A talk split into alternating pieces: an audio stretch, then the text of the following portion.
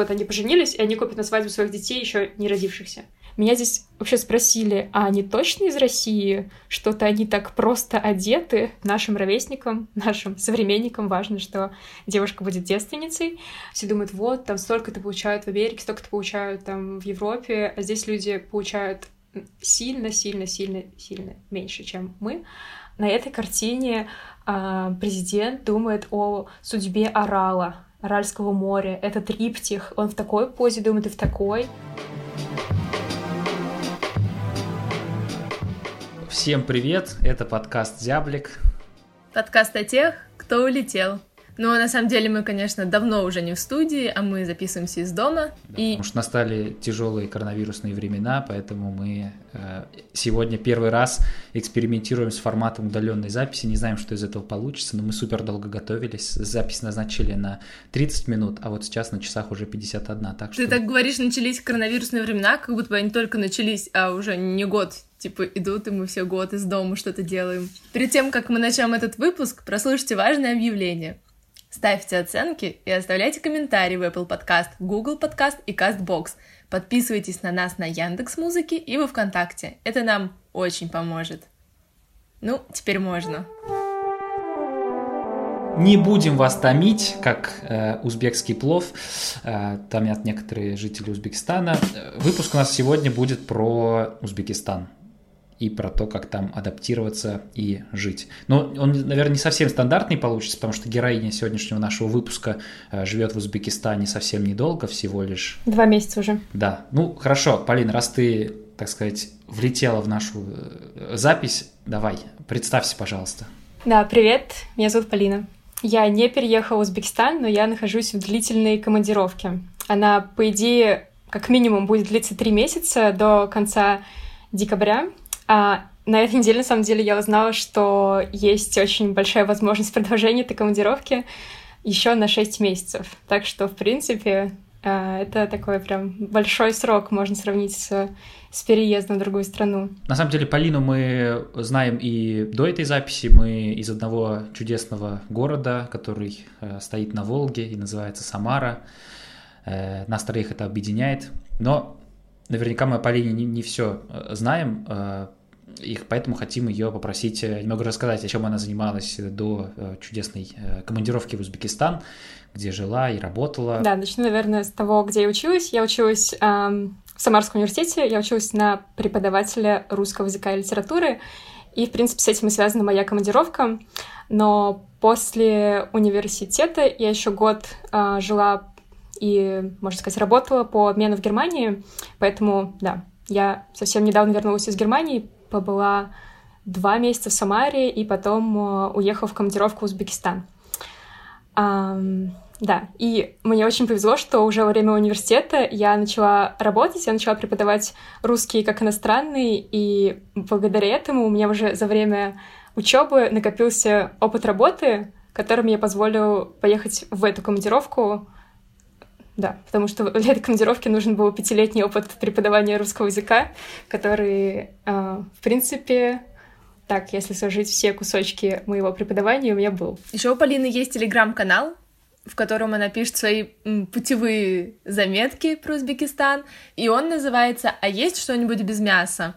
Мне кажется, это отличное название, и я периодически слежу за твоими сторис, и мне кажется, оно прям супер отражает вообще все то, что с тобой происходит, и насколько это ново, но при этом интересно. Так что, Полин, есть там что-нибудь без мяса или нет? Нет. Ничего нет. Я выхожу а, каждый день я выхожу на свою вегетарианскую охоту. Я не ем мясо, поэтому это для меня проблема. Я каждый день просто выхожу на обед и на ужин. И я иду охотиться, искать что-нибудь, что есть без мяса, и мне приходится идти на многое, чтобы что-то найти. Страна отличается тем, что люди едят очень много мяса, и даже люди, которые, в принципе, например, люди из России, которые едят мясо, для них это все равно очень много. А, то есть есть блюда, которые состоят только из мяса, то есть нету никаких гарниров, есть просто только мясо. А, и что я, например, делаю? Я прихожу и заказываю плов, и Иногда я, иногда я прошу, чтобы мне не клали мясо, но тогда на меня смотрят, конечно, как на сумасшедшую. Или если я с кем-нибудь, кто ест мясо, я тогда заказываю плов и даю этому человеку мясо. Ну, еще там очень много разных хитростей. И плов Здесь едят люди плов на завтрак, что тоже очень удивительно. И поэтому в, в обеденное время я прихожу и спрашиваю, есть ли плов, и его уже нет. И тогда я ем салат, помидоры с огурцами. Какая сейчас погода в... Кстати, в каком ты городе? Я... Мы до этой э, записи знали только два города, Ташкент и Самарканд, кажется. Да. А ты я, в другом. Да, я в другом городе, и до вообще идеи поездки в Узбекистан я думаю, что я знала только Ташкент, и то я, в принципе, не, не, не соотносила Ташкент и Узбекистан, я просто знала, что есть такой город. А, и когда я уже а, знала, точнее, когда я увидела эту, это предложение, я погуглила, какие существуют города.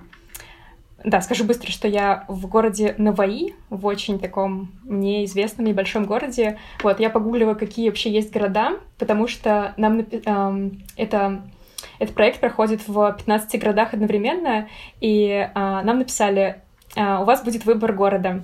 Ну, я знала, что я точно не хочу в Ташкент, потому что Ташкент, а, мне кажется, он очень похож на обычный русский город, и еще он очень сильно похож на Самару, потому что там абсолютно точно такое же метро, которое построено в то же время и выглядит примерно так же. Я вот в Ташкент не хотела вообще ехать, потому что я думаю, что слишком будет обычно.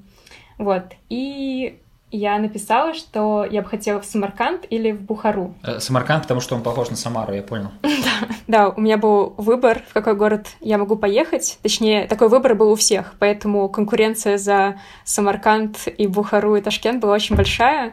Но я написала, что я хочу поехать в Самарканд или в Бухару, потому что я погуглила, и эти города очень красивые. И мой папа говорил, да, конечно, тебя должны взять в Самарканд, ты же из Самары сказала, напиши это, пожалуйста, тоже. Нам сразу тоже написали, что напишите свои пожелания, но учтите, что все хотят в Ташкент, Самарканд и Бухару.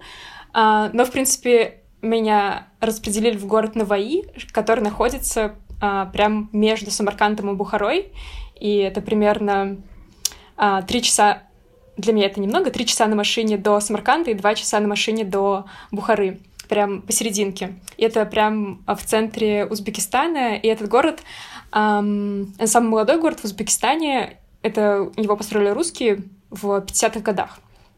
Вот, и он такой выглядит достаточно по-русски. Ты, ты писала, что 70% людей там говорят на русском а, языке, да, да, это по таким моим примерным оценкам и ощущениям, да. Но это, да, такой, это э, достаточно один из самых русскоязычных городов, и выглядит, он, он был построен по э, санкт-петербургской модели, как это здесь каждый человек говорит, но я до сих пор не совсем поняла, что именно это значит. Ну, то есть, нет, точнее, я, я поняла, что это значит не, э, что по модели спальных районов Санкт-Петербурга он построен. То есть, да, такие невысокие панельки, 5 этажей максимум. Вот такой город, в нем живет примерно 160 тысяч человек. Полина, а как к решению отнеслись друзья и, конечно же, родители? Родители я подготовила так.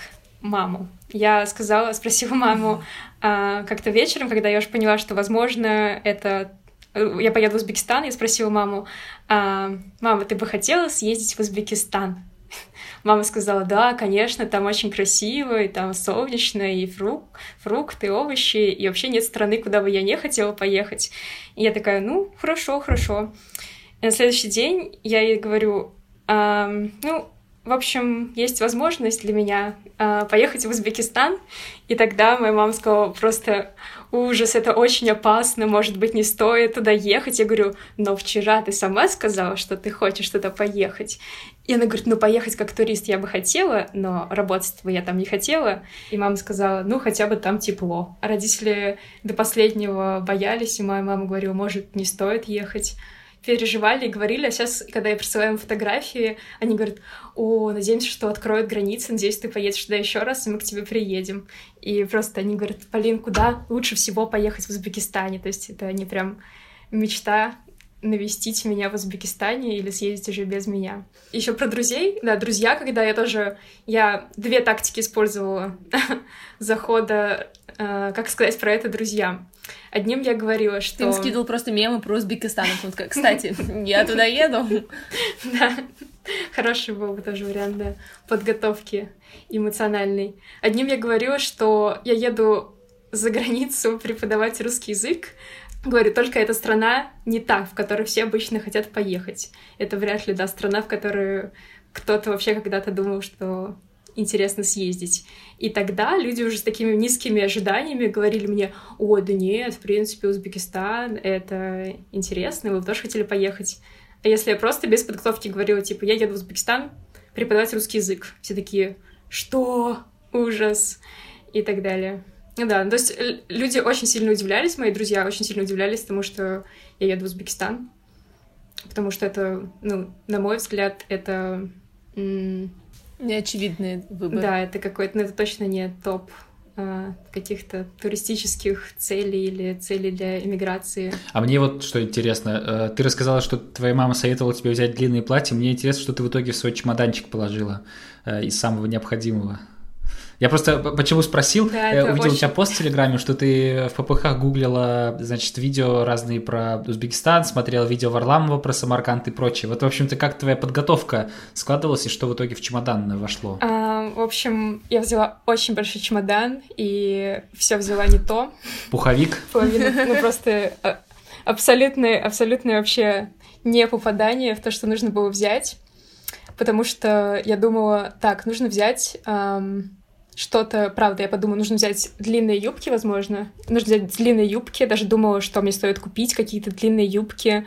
Я взяла самую максимально простую одежду, такую, чтобы на меня не обращали здесь внимания, такую простую-простую, ну, а, такую, которую, в принципе, я уже собиралась не носить в России, и в том числе, да, какую-то там одну юбку длинную, и в итоге на первое мероприятие, на которое нас позвали, как при, приезжих учителей русского языка, это была там большая встреча в, в общеобразовательной школе с пресс-конференции, и я и моя коллега, ну, я делала такое а, простое лаконичное платье, а, которое, в принципе, для меня а, все-таки непростое и лаконичное, для меня, ну, наверное, максимально нарядное, что я могу надеть.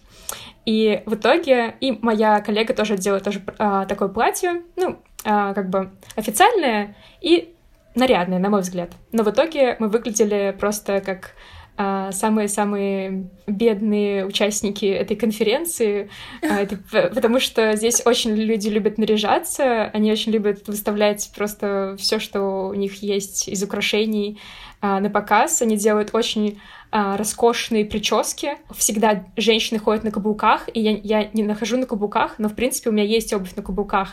И вот если я еще раз поеду, то я ее возьму, потому что когда ты приходишь в школу... И покажу им всем. Они у меня есть. А, то, что все женщины были на каблуках, и мы такие, я там была, слава богу, не в кроссовках, а просто в туфлях, потому что обычно я хожу всегда в кроссовках. И нас потом, ну, мы там, у нас была официальная часть, а потом мы просто сидели с директором школы, и там уже по душам говорили, и она говорила, меня здесь вообще спросили, а они точно из России? Что-то они так просто одеты? И говорит, она говорит, ну я это в хорошем смысле, вы такие просто тургеневские девушки. Вот, да, я человек, который никогда не делает никакие прически. Это, конечно, было неожиданно такое. Если вот мы говорили про чемоданчик, и ты сказала, что у тебя было максимальное непопадание, то есть вот сейчас с твоим опытом ты можешь, например, там сказать три вещи, которые если бы ты еще раз поехала, ты бы точно взяла с собой теперь. Ну да, теперь я могу сказать. В следующий раз я возьму туфли на каблуках, хоть я их не ношу, но здесь я э, хочу чувствовать себя ближе к людям местным.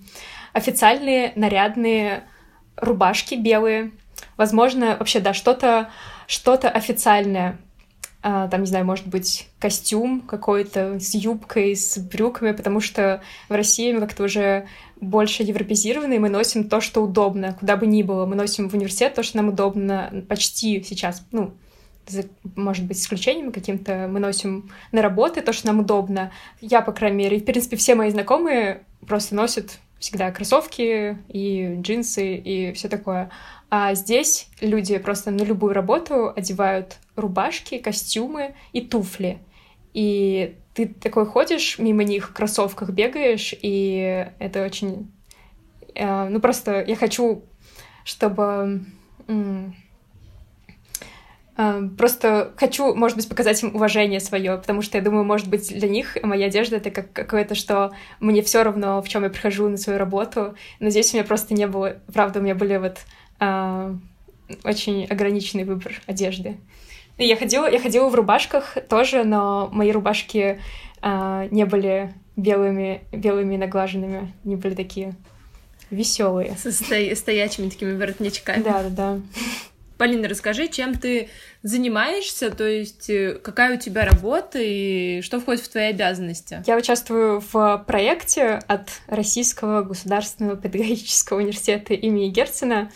Этот проект с, таким, с такой пафосной целью, как он только не называется, этот проект, но он с такой пафосной целью эм, повышение уровня русского языка в Республике Узбекистан. И еще более пафосно люди называют его гуманитарный проект по повышению уровня русского языка в Республике Узбекистан. Представляю тебя с таким э, миротворческим костюмом, знаешь, типа, почему-то меня в эту сторону тянет. Что мы несем вам язык, вы люди без языка. При том, что ты сказала на твой, извини, взгляд субъективный, там э, достаточно, да, таком но, новом городе, условно, если так можно сказать, а 70 примерно процентов знает русский язык. Да, да. И это не столица. Да, да, да. Нет, это именно в этом городе знают, в других маленьких городах не знают. Да, и в принципе, это вообще мое отношение к этому, что вообще, почему они должны знать его? Они даже, даже нам, у нас нет общей границы, мы, у нас есть общая история, Советский Союз,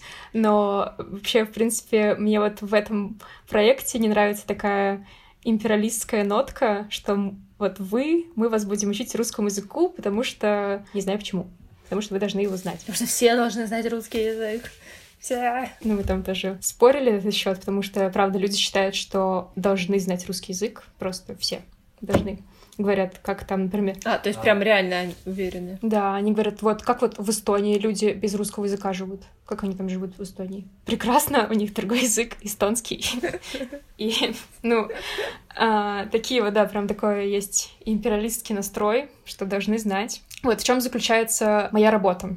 А, нас всего 30 человек, и, в, и участвуют в этой программе 15 городов Узбекистана, 15 областных центров. А, и в каждом областном центре по два преподавателя-методиста. И у нас в этом трехмесячном проекте есть несколько этапов. Первый этап — это мы тестируем учителей и школьников 9 и 11 классов на знание русского языка. То есть у нас есть такой тест по типу, как в английском IELTS или TOEFL.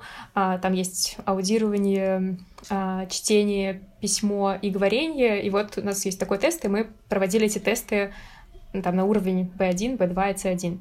И вот первая, первая часть работы — это проведение тестов. Было примерно у нас три дня три дня сессий в неделю, это там а, понедельник, вторник и пятница, и там среда, четверг, и были на подготовку этих а, сессий. Вот, и в, в один день по две сессии тестов. И то есть там, не знаю, какие-то дебри я уже пошла, но то есть за одну сессию приходит а, 40 человек сдавать экзамен, и то есть у нас два человека на 40 человек, и вот мы там пом- помогаем им технически, потому что это полностью, а, вообще, по идее, это полностью компьютерный экзамен, там даже говорение с компьютером, а, и мы просто как бы курируем весь этот процесс, следим, чтобы они не списывали, что очень сложно делать со взрослыми людьми здесь в Узбекистане, вообще очень сложно. В смысле, они сидят и списывают с телефона, что ли, или что? Они разговаривают друг с другом, они списывают с телефона, они очень громко разговаривают друг с другом, и я вообще, ну, не... Мне странно очень делать взрослым людям замечания. Я иногда ничего не говорю. Иногда я уже какие-то у меня фразочки выработались дурацкие, когда я говорю, но вы же сами учителя. Вы же сами учителя. Вы, наверное, не любите, когда ваша школе, когда ваши ученики списывают. Э, мне кажется, ты можешь что-то на русском говорить, а, а, а они такие, типа, делают вид, что не понимают, типа, что, я, я же прохожу тест на русском, типа, я же не понимаю, что... Да, а они тоже говорят между собой на узбекском, когда... Ну, они знают, что я не знаю узбекский, вот. И вот они... Ну, они... И при том... А, ну вот что еще интересно, они там весь экзамен пытаются как-то списать, то и все сделать, то и все, а потом, когда они сдают экзамен, они идут фотографироваться со мной просто. Говорят, можно с вами сфотографироваться на память, дают свой телефон и просто несколько постов, пожалуйста, можете с вами сфотографироваться. Я думаю, вот, а, мне 23 года, я вообще, типа, кто? Зачем они со мной фотографируются? И а, потом я спрашиваю там, ну, а, знак знакомых, можно сказать, друзей, которые здесь появились. А, я спрашиваю, вот почему вы думаете, они так со мной хотят фотографироваться? И они мне говорят, что они просто хотят со мной дружеские отношения построить, потому что они думают, что я что-то решаю здесь, что я им там результаты лучше сделаю от того, что у них у нас будет вообще фотография. Вот, и у меня такая есть коллекция тоже фотографий, потому что я несколько раз просила, чтобы на мой телефон тоже фотографировали, чтобы просто у меня тоже были эти фотографии. И вот. это все типа однотипные такие фотки, где вы стоите просто и вместе, да, вот. Э, я да, хочу да. эти фотки нам в сторис Зяблика выложить. Да, да я могу. Кажется, это... Я скину эти фотки, да. Крути... Там еще крутейший арт-проект, да. Там еще с одеждой будет понятно, что я такой там школьник и женщины, и женщины взрослые нарядные.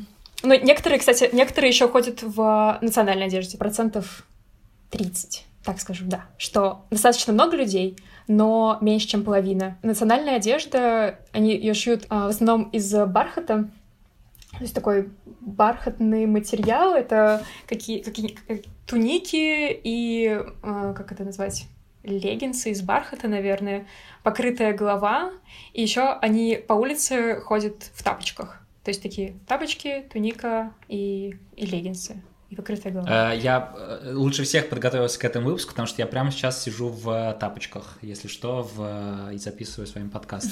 Не, не буду вам их показывать, хотя у меня была такая шальная мысль. Вот, но...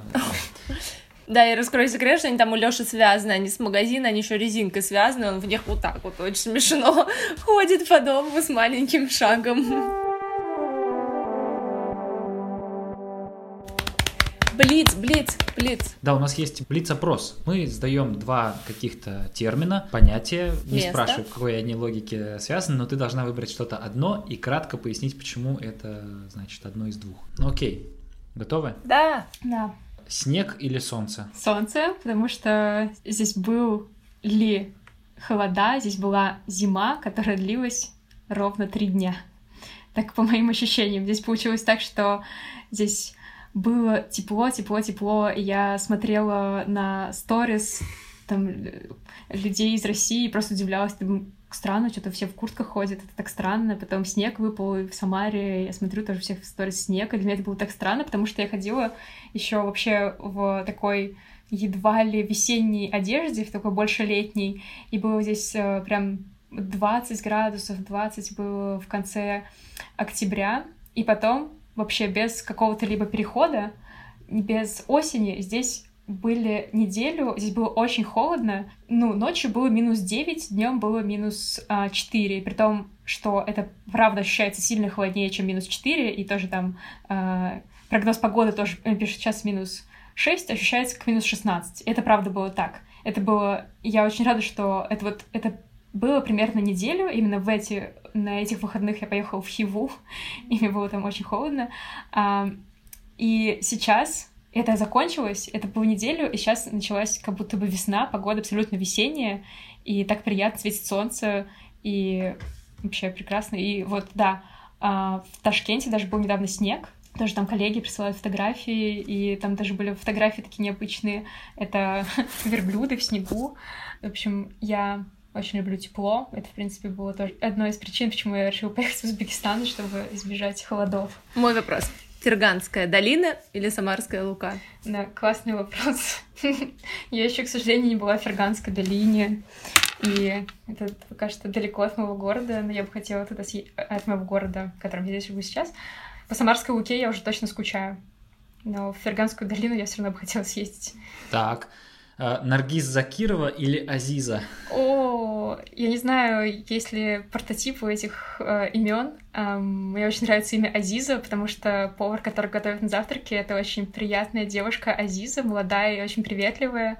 И недавно э, Uh, есть русская группа, которая мне очень нравится, Хадан Дадан, и я видела, у них есть песня Азиза, и я так удивилась этому. Я каждый... Я что-то... Я это где-то неделю назад нашла эту песню, и я хочу этой девушке включить эту песню.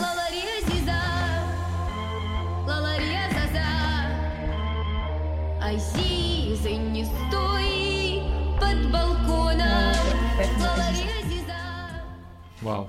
Ну, вопрос был про исполнительниц. Э, типа Наргиз Закирова — это музыкантка, и Азиза тоже, ты знаешь, да? Нет, я не знала, если честно. Я поэтому сказала, Нет, а что... мне понравился твой ответ. Мне понравился, что ты такой с необычной стороны, типа, зашла. Я просто, я серьезно, я, я вообще не, не знаю, я поэтому спросила, есть ли настоящие люди или нет. А еще, кстати, вот про, про музыку, да, это тоже можно.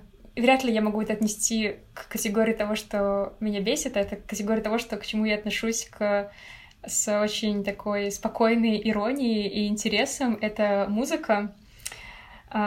Здесь очень-очень популярна какая-то необычная русская сцена, а, которая я никогда не встречалась с ней в России. И, в общем, я теперь, когда езжу в такси, я везде собираю этот какой-то по кусочкам слова из, слова из этих песен. Ну, не знаю, наверное, известные, которые все знают, может быть, знают теперь. Я просто узнала это здесь, и потом увидела это в какой-то тоже сторис. Это, ну, в общем, все в стиле в таком, типа, запах женщины моей, я хочу остаться с ней.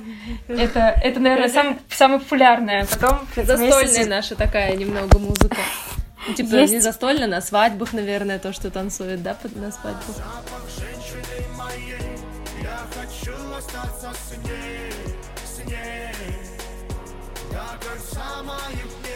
На самом деле, для меня это было все очень а, новое. В новинку. Так, сейчас у меня есть заметка с... эм, Да, обстановка по кайфу, мы с тобой танцуем. Обстановка по кайфу, мы с тобою танцуем.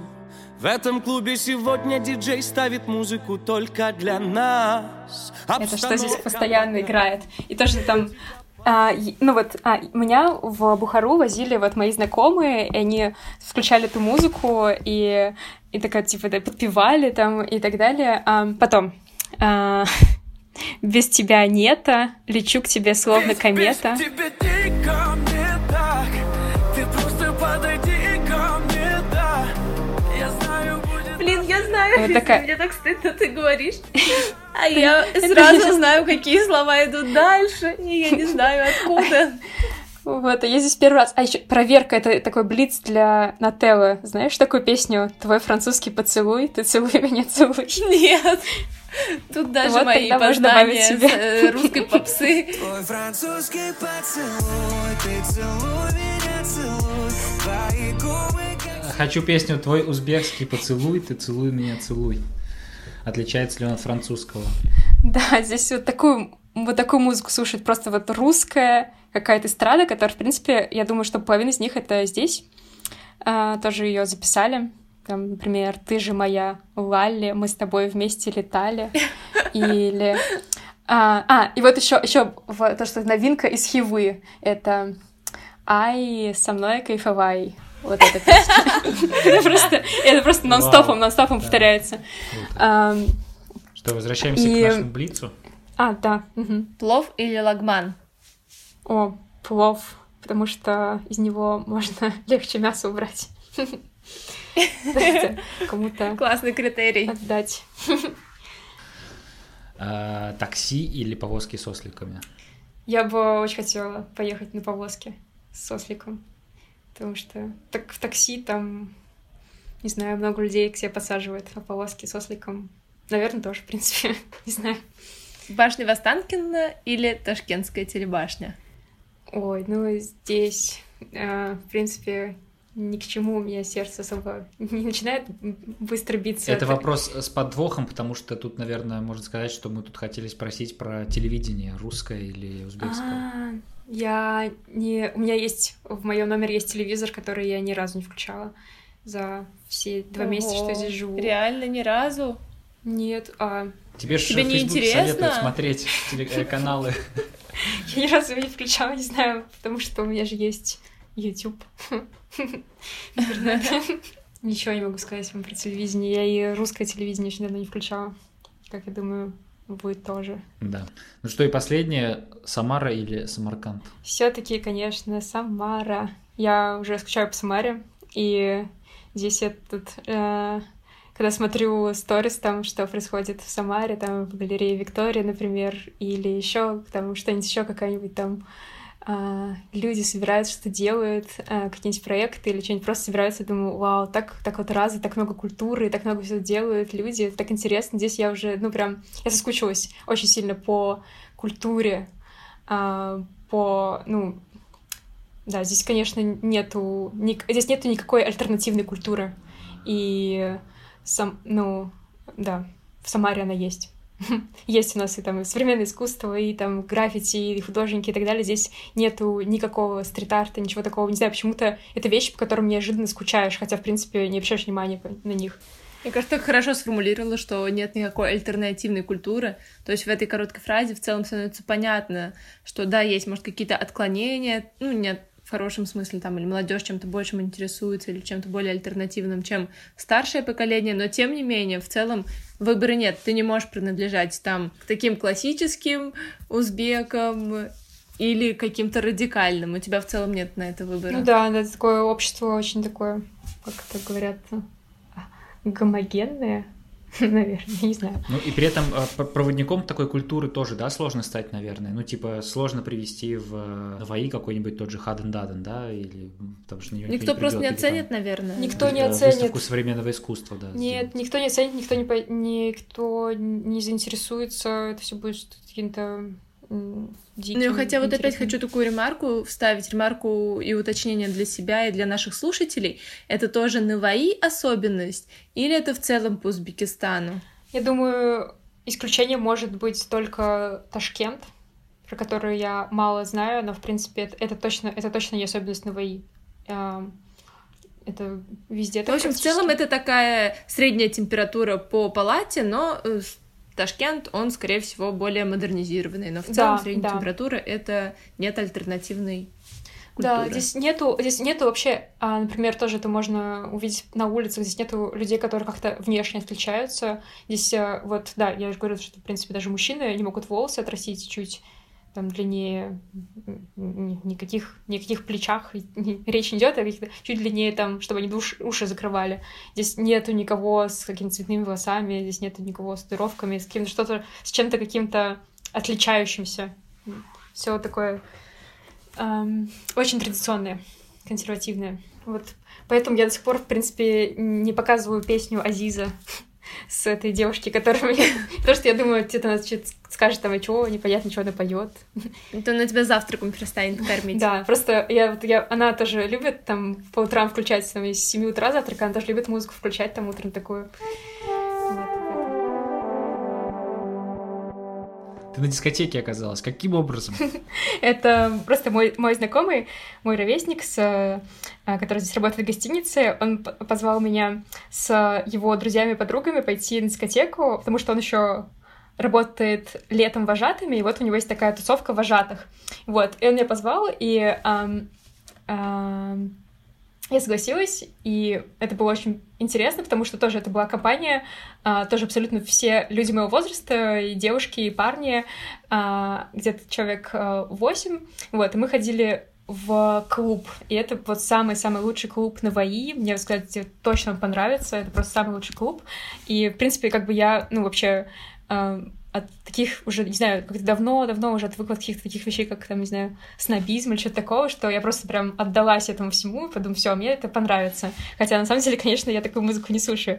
А, вот, и как там происходила дискотека. Вот мы так, ну, молодые люди, вот там, ну да, всем 22, 23, 24 года. И пришли и сидели за таким большим столом, такого с, кучей еды. То есть там обязательно, типа, ты еще ешь. Они говорят, мы всегда так, типа, мы собираемся и вот едим еще очень много. И они, типа, едят и танцуют. А у нас это как бы только может быть там корпоратив, там, не знаю, свадьба, день рождения, выпускной, вот так вот. Они прям вот так вот, типа, эта тусовка обычная. Вот, там ели тоже куски мяса, то все такое. Вот. У нас дорогая в клубах еда, дороже, чем, мне кажется, в кафе покушать или в ресторане. То есть это роскошь.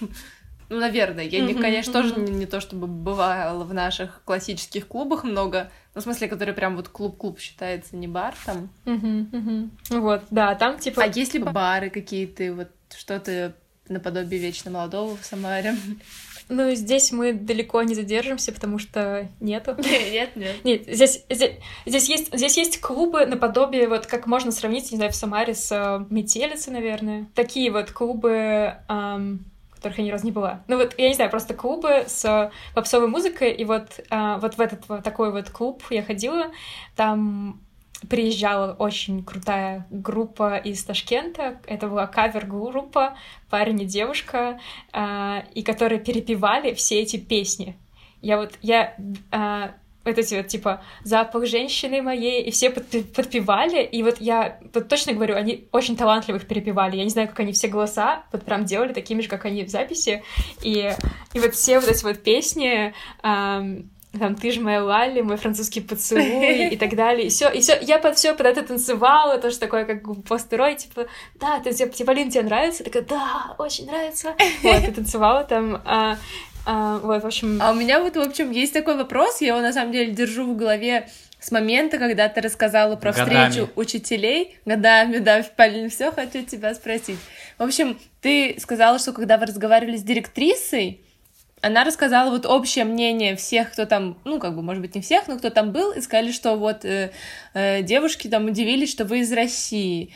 А, и у меня появился такой вопрос. Какой вообще образ русского человека там у местных есть? Какие стереотипы? Да, но здесь такое будет, так, немножко будет отвлечение, что мне очень повезло, что а, я нашла здесь своих ровесников, а, с которыми от которых я тоже могу узнавать про культуру как бы с другого ракурса, не с ракурса взрослых учителей, а вот с ракурса прям вот чисто мои ровесники, 23-24 года, а, просто люди, которые работают у меня в гостинице на ресепшене, и там три человека таких, мне очень в этом повезло, и поэтому вот я могу сказать, да, какое представление у людей в Узбекистане о России. Я думаю, да, у многих узбекскую культуру, я еще расскажу, просто здесь в Узбекистане очень-очень важна традиция и очень важна семья.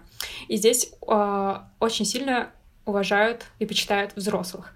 То есть, например, даже если мы сидим за столом с кем-нибудь, самый, даже если мы не в семье, то начинает есть только самый старший человек, и после него начинают все остальные. Потом, если, например, там какая-нибудь... Вот у меня был такой опыт, что а, сидит там команда борцов греко-римской борьбы, и их три, это, и там вот они сидят, такие большая команда, и а, они, допустим, они все взрослые, но один человек хочет покурить, но он должен спросить у самого старшего в этой команде, может ли он покурить. Хотя они вообще не родственники. И он должен спросить его разрешение, чтобы покурить. То есть у них очень сильно почитаются взрослые. И поэтому у них есть такое представление, что мы в России, типа, вообще не уважаем родителей и взрослых. Типа, это же тоже было это тоже было на той... А, просто у нас совсем другая культура. Это тоже было на той же встрече с директрисой. Она говорит, вот, вы вроде такие скромные, а мы, мы думали, что вы там в России там вообще и взрослых даже не уважаете, а вы такие скромные. То есть она, она как бы у них такое представление, что у нас типа все как как как загнивающий Запад. Ни традиций, ничего, все. У нас нет... Закат тысячелетия. Да, мы никого не уважаем, там одеваемся просто развратно, как это вот вы точно из России, если вы пришли такие скромные, не накрашенные, не на каблуках. И то есть, да, вот она, как, когда это говорила, она удивилась нашей скромности, и, да, ну вот такое представление, что мы без да, неуважительно mm-hmm. относимся ко всему. Так, а в Узбекистане практикуются вообще гаремы или там традиционные семьи э, полигамные? О, это вообще это такой прям ящик Пандоры вообще вот семья Узбекистана, э, семья в Узбекистане их традиции семейные. А, вообще, в принципе, гаремы до сих пор возможны. Они до сих пор возможны а, только при условии, которое было всегда, что ты одинаково можешь обеспечить сво- своих жен, что ты можешь их абсолютно одинаково обеспечить, поэтому они возможны только для очень богатых людей. И вот я спрашивала у своих а, знакомых ровесников, и я говорю, вы знаете людей, у которых есть больше, чем одна жена? Они говорят, да, знаю, существует, только у богатых людей. Могу рассказать про узбекскую семью. Да, опять расскажу, что мне очень повезло, что здесь появились мои знакомые ровесники, которые с, с, со своего ракурса рассказывают мне вещи, но мне очень удивительно, что вот а, это люди моего возраста, у которых есть Телеграм, Инстаграм, Ютуб, iPhone, все, все, все на свете, и все равно насколько глобализация пока что не дошла до них, и как все-таки традиции сильно, сильно укоренились в них и у их родителей и так далее. Самый яркий пример — это то, как здесь люди встречаются и как они женятся. Мой друг, а, ему 23 года, и он говорит, в следующем году я женюсь в марте. Я говорю, ну, как ты женишься, если у тебя сейчас нету девушки? И почему ты знаешь, что ты в марте женишься? Он говорит, но я просто скажу своей маме, я скажу своей маме, что пришло время жениться. И как происходит вообще, да, как происходит сватание. То есть молодой человек, у которого еще нет жены, говорит, что он готов, и тогда вся женская сторона его семьи ищет подходящую невесту для него. То есть это там мамы, тети и так далее, они ищут какую-нибудь девушку и все про нее начинают копать информацию, копать информацию, копать просто вот с кем она а, просто у ее одноклассников спрашивать, встречалась ли с кем-нибудь эта девушка когда-нибудь, потому что еще очень важно, что девушка обязательно должна быть девственницей. Такие тоже пикантные темы я обсуждала и говорю сейчас в подкасте. Это важно именно, извини, это важно именно, то есть семье и родителям или в целом, вот, например, этому парню 23-летнему, ему тоже будет важно это?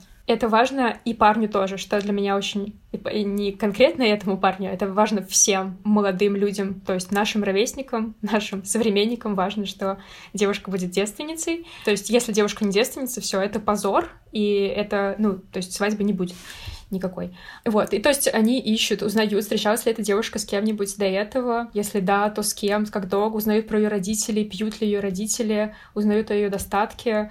А, важно, чтобы это вот тоже предпочтение моего знакомого говорит. Я бы хотела с высшим образованием.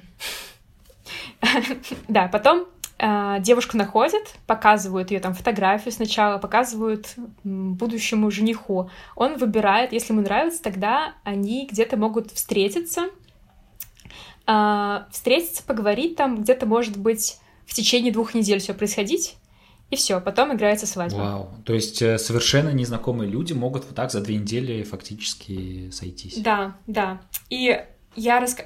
я рассказываю, да, это как Бывает по-другому, но по-другому это не значит, что сильно по-другому. Бывает, что люди встречаются полгода, а потом они женятся. То есть не бывает такого, что люди там пять лет встречаются, живут. Здесь ни... никто не живет вместе до свадьбы, никто.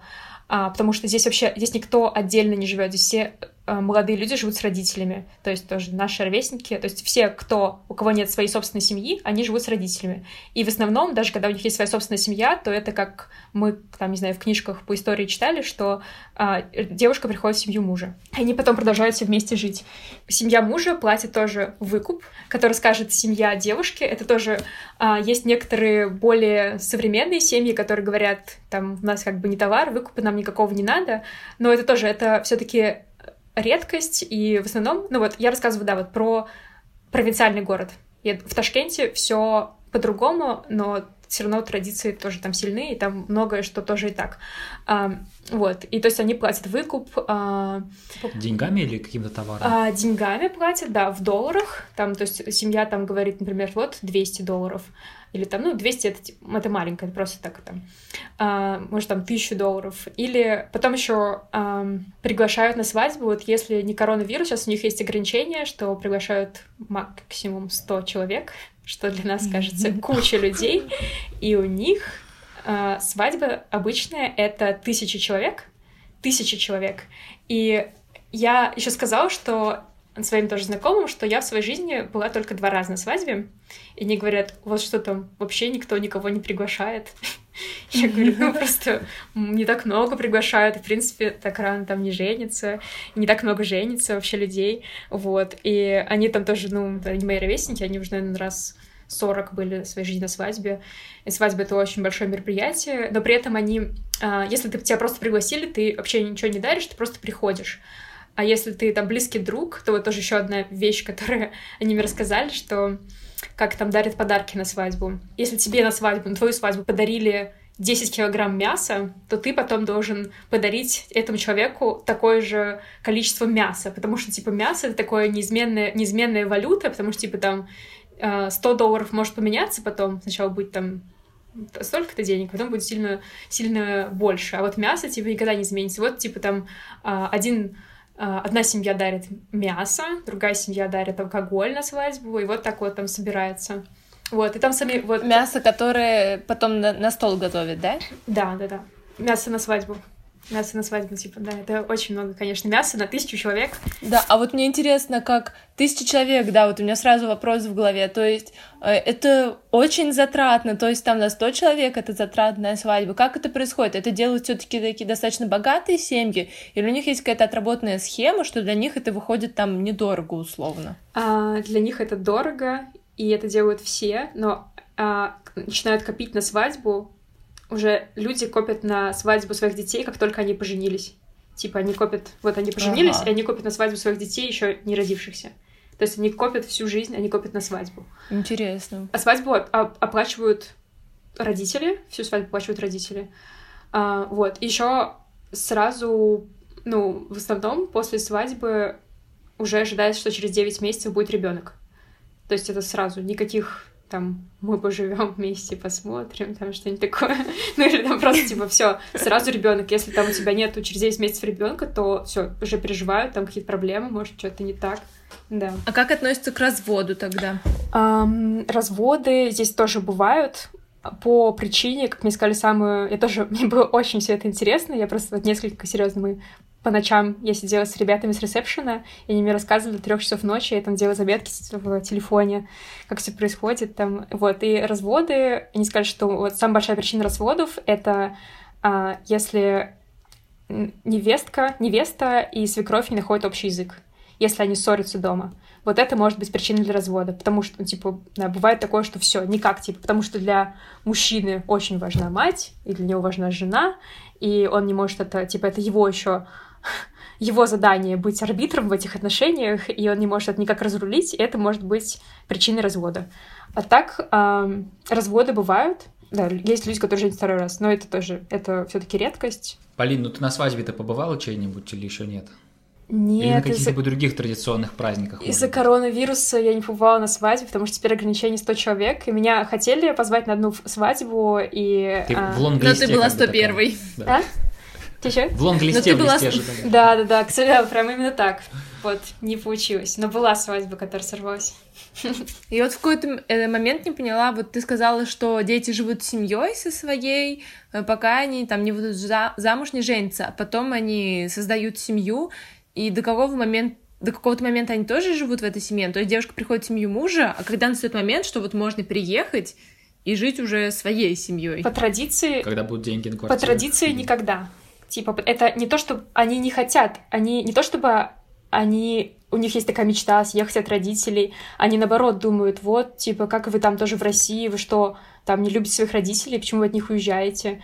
И, то есть, там, ну вот, переехать в другой город, это уехать от родителей, это вот родители очень сильно расстроятся, им нужна помощь, там, вот, это жить. А как? То есть у них рождаются дети, дети... Или там как бы вот этот вот э, жизненный круг, что пожилые умирают, ты становишься бабушкой, дедушка, твои дети. То есть, в смысле, как решается вопрос пространства, тем более, что так быстро ожидают детей в семье? Во-первых, они живут в очень больших домах, даже с, с разным достатком, то есть, ну вот, либо в больших квартирах пятикомнатных, либо в больших домах, которых мы редко мы живем в больших квартирах, редко живем в больших домах. Во-вторых, еще я спрашивала, вот я говорила там с, ну, тоже с ребятами, говорю, вот а, вот вы молодые женитесь и молодыми рожаете детей, вы, ну, готовы к а, чтобы воспитывать детей? Потому что я говорю, я вот, например, ну, может быть, считаю себя еще слишком молодой, чтобы воспитывать ребенка. Они говорят, а мы его не будем воспитывать, будут воспитывать наши родители. Потому что они уже нас воспитали, они это умеют делать, и вот просто мы родим, они будут воспитывать. И типа тоже это тоже вот что-то нормальное, что они. Интересно. Ну то есть потому что все равно потом они в какой-то момент тоже превратятся в тех самых бабушку и дедушку, им тоже нужно будет набраться этого опыта. Видимо, это все так постепенно происходит. Да, потому что ребенок будет точно не один. Нет, конечно, это звучит на самом деле классно, что тебе помогают, когда у тебя появляется ребенок, и ты можешь такой быть немножко на чиле. Угу. Вот мне интересно про квартиры. Ты сказала, что они большие, а как насчет интерьеров? Если там такие большие ковры с узорами это мой стереотип, например. В общем, чем отличаются узбекские квартиры, кроме своих размеров? Это не стереотип. Ковры, вообще орнамент, ковры — это просто что есть в каждой квартире. Вообще это буйство, буйство паттернов. Просто это если орнамент, он и на обоих, на полу, на занавесках, все это несколько разных орнаментов. Но, ну, здесь вот рынки большие, где очень много ковров, вот таких длинных, которые режут. Вот я каждый день прихожу, люди всех покупают и покупают. Здесь вот, а, ну, да, здесь везде все в орнаментах и в коврах. Mm. не, не стереотип. Здесь ковры даже, тоже у меня тоже в гостинице есть ковер, правда, очень лык. У тебя сейчас в номере ковер-то есть? Да, да, да, обязательно. Да. Но он очень. А что, не показываешь? Он очень простой, он лаконичный совсем, типа. Но он а, это ковер. Это почти ковролин американский. Об, да. Обделили тебя, Полин. И, и еще узоров нет на этом. Угу. Вообще, да. на, просто надувательство какое-то. Да, тут нам... А, так, хочу еще рассказать про квартиру и про погоду. Про квартиру, что по идее, мы должны были жить в квартире съемной, как нам обещали наши организаторы, но в итоге это не получилось, потому что здесь э, очень мало людей сдают квартиры, и если они сдают, это э, только неофициально. И нам нужно было официально как-то оформить наш, наше пребывание здесь, поэтому не получилось жить в квартире, поэтому мы живем в гостинице. Это очень интересно, жить в гостинице три месяца. Я сейчас живу. Airbnb не работает, да? Нет, нет. Здесь такие, здесь вот такие вещи, как Airbnb, Couchsurfing, э, я не знаю, Tinder, это все, что здесь не существует. Запретная тема. Не, нет, не запретно, просто нет. Технологии. То, о чем нельзя говорить. То, что нельзя назвать. А мне вот мы обсуждаем вот эти вот традиции, а, такие устоявшиеся взгляды даже молодежи, да, на отношение к семье, к жизни вообще. И вот интересно, есть ли все равно какие-то такие отщепенцы или просто какая-то такая, извиняюсь такое название, пафосная, типа, модная молодежь, ну, такие современные ребята, которые там, не знаю, в укороченных штанишках условно, каких-нибудь модных кроссовках. Есть такое или это прям, ну, нет? Но, как мне сказали мои знакомые, что они самые прогрессивные люди здесь. Они говорят, тебе повезло, что ты с нами познакомилась, типа, мы вообще здесь, мы вообще нетипичные узбеки, мы очень прогрессивные, мы... Вот этот парень э, говорит, я хочу себе... Который в марте, да, свадьбу да, да, он говорит, я хочу себе жену обязательно европейских взглядов. Я так, еще вначале это был, я говорю, что значит, типа, я говорю, что значит европейских взглядов? Это же там, я подумала, ну, может, там э, ЛГБТ там принимают или что-то. ЛГБТ это отдельная чтобы был. В итоге, что значит, я такая, ну, что значит европейских взглядов? Там, я спрашивала так несколько раз. Он говорит, ну, чтобы она одевалась, как мне нравится, говорит. То есть это не в, не в традиционной Очень одежде. европейски, конечно. Вот, это все, европейские взгляды этим заканчиваются. Я думала, там, не знаю, феминизм, там, делим поровну обязанности по дому. Нет, конечно, это... Да, это... очень по-европейски, как, знаете, в меме, очень по-христиански, да. Э, блин, у меня тоже был какой-то вопрос на эту тему. Вот я хотел спросить, во-первых, про город вообще. Вот, судя по панорамам фотографий там Самарканда и Ташкента, он очень такой низкоэтажный, да, вообще. То есть все люди в основном живут в каких-то частных домах, наверное, меньше в квартирах живут. А, нет, здесь живут в квартирах тоже. Ну да, как здесь есть такие небольшие, как я сказала вначале, панельные дома, где-то пятиэтажные и поэтому живут в квартирах тоже. Но некоторые живут, очень многие живут в отдельных домах, да. И это зависит от города. Вот, например, я была в Хиве, такой исторический город, и там прям, да, а, все одноэтажное, маленькие, маленькие одноэтажные дома. Ну, раз ты вот такое э, исследование, значит, делала среди своих знакомых, спрашивала ли ты вот у них, э, как там э, в фильме «Курьер», о чем они вообще мечтают? Там, может быть, они в Россию хотят уехать или где-то хотят о, пожить? О. Как ты в Телеграм-канале писала, что люди, которые, значит, сдают IELTS, хотят жить любой, думают о том, что они могут жить в любой стране мира. Вот, собственно, о чем мечтает узбекская молодежь? Да, хороший вопрос. Они как-то так получилось, да, что я несколько раз прям слышала эксплицитно, как они говорили, о чем они мечтают. А, а, во-первых, да, что очень многие, что тоже удивительно для меня, может быть, для вас, для вообще для, русской молодежи, которая так думает, вот, там, может быть, в Европу, здорово приехать, интересно. Очень многие мечтают приехать в Россию. Это просто мечта. Меня спрашивают, когда я говорю, что я из России, а, молодежь, и спрашивают, а как нам поехать в Россию? Вот что нам сделать, чтобы поехать? Как вот нам поехать туда учиться? А я, к сожалению, я не знаю, как что, как я не знаю даже, как нам поехать туда учиться. Я вот там сама гуглила, узнать, чтобы как-то нам им посоветовать. Вот, они очень мечтают поехать в Россию. Почему они мечтают? Несмотря на свою традиционность здесь, очень многие э, ей тоже тяготятся, и хотят чего-то другого. Они хотят, например, тоже, там один тоже мне жаловался, вот, там, во-первых, здесь, например, Он говорит, здесь я даже с длинными волосами не могу пойти. Здесь просто вот, если у тебя волосы уже как у Лёши, то все, это все. Не проходишь фейс-контроль в Узбекистан. Конец. Очень длинные волосы. Ты, наверное, не той ориентации, которую мы здесь не любим. А, вот, они очень мечтают поехать в Россию. Еще у них очень многие прям а, четко говорили про свои какие-то такие, не знаю, мне кажется, можно сравнить с какой-то американской мечтой. Здесь прям многие такие хотят, вот, мы хотим машину обязательно, я хочу машину, чтобы у меня была, я хочу красивый дом, чтобы все зашли и ахнули. Я тоже, конечно, я не буду говорить за всех, но это прям в воздухе так витает, что вот они к чему стремятся, это вот накопление материального блага, там а, а, тоже, да, таких материальных видных показателей богатства. Тоже купить красивый телефон, крутую машину и красиво вставить свою квартиру и, и отметить большую, красивую, богатую свадьбу. И вот у них такая, да, такая вот, не знаю, такая черта мускулинной культуры, что-то материальное на показ приобрести. И тоже я еще, вот еще где я столкнулась с, молод... с молодежью, потому что мне на самом деле очень вообще Uh, интересно это, я здесь ходила на местный дискуссионный клуб на английском языке. Вот, и там было тоже много молодых людей, вот, а, еще даже школьников, вот, 11 класс примерно. И вот тоже, они тоже говорили, вот зачем мы учим английский? Ну, чтобы потом работа была хорошая, мы тачку себе купили. Девятку. Вот. У нас была тема «Зачем учить языки?» Вот. А, но, конечно, в принципе, на этом клубе еще тоже большая оговорка. На этом клубе были такие девушки эмансипированные, которые были не похожи на то, что они хотят выходить замуж за какого-то незнакомого человека и жить с его родителями, которые, ну, может быть, это так внешне показалось, или, может быть, они моложе, и они говорили, вот, я хочу, там, не знаю, пойти заниматься экономикой, чтобы поднять экономику Узбекистана, там эта девушка говорила.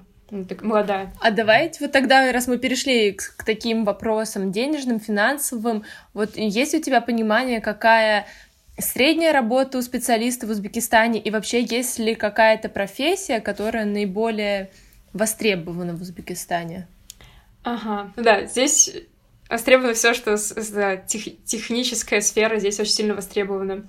Но что еще важно сказать, что здесь люди получают сильно меньше, чем, чем мы получаем в России. Что тоже удивительно, то, что когда, я думаю, не знаю, когда люди вообще думают, в принципе, про заграницу, я думаю, мало кто думает про страны, которые чуть меньше развиты, чем Россия, и все думают, вот, там столько-то получают в Америке, столько-то получают там в Европе, а здесь люди получают сильно-сильно-сильно-сильно меньше, чем мы.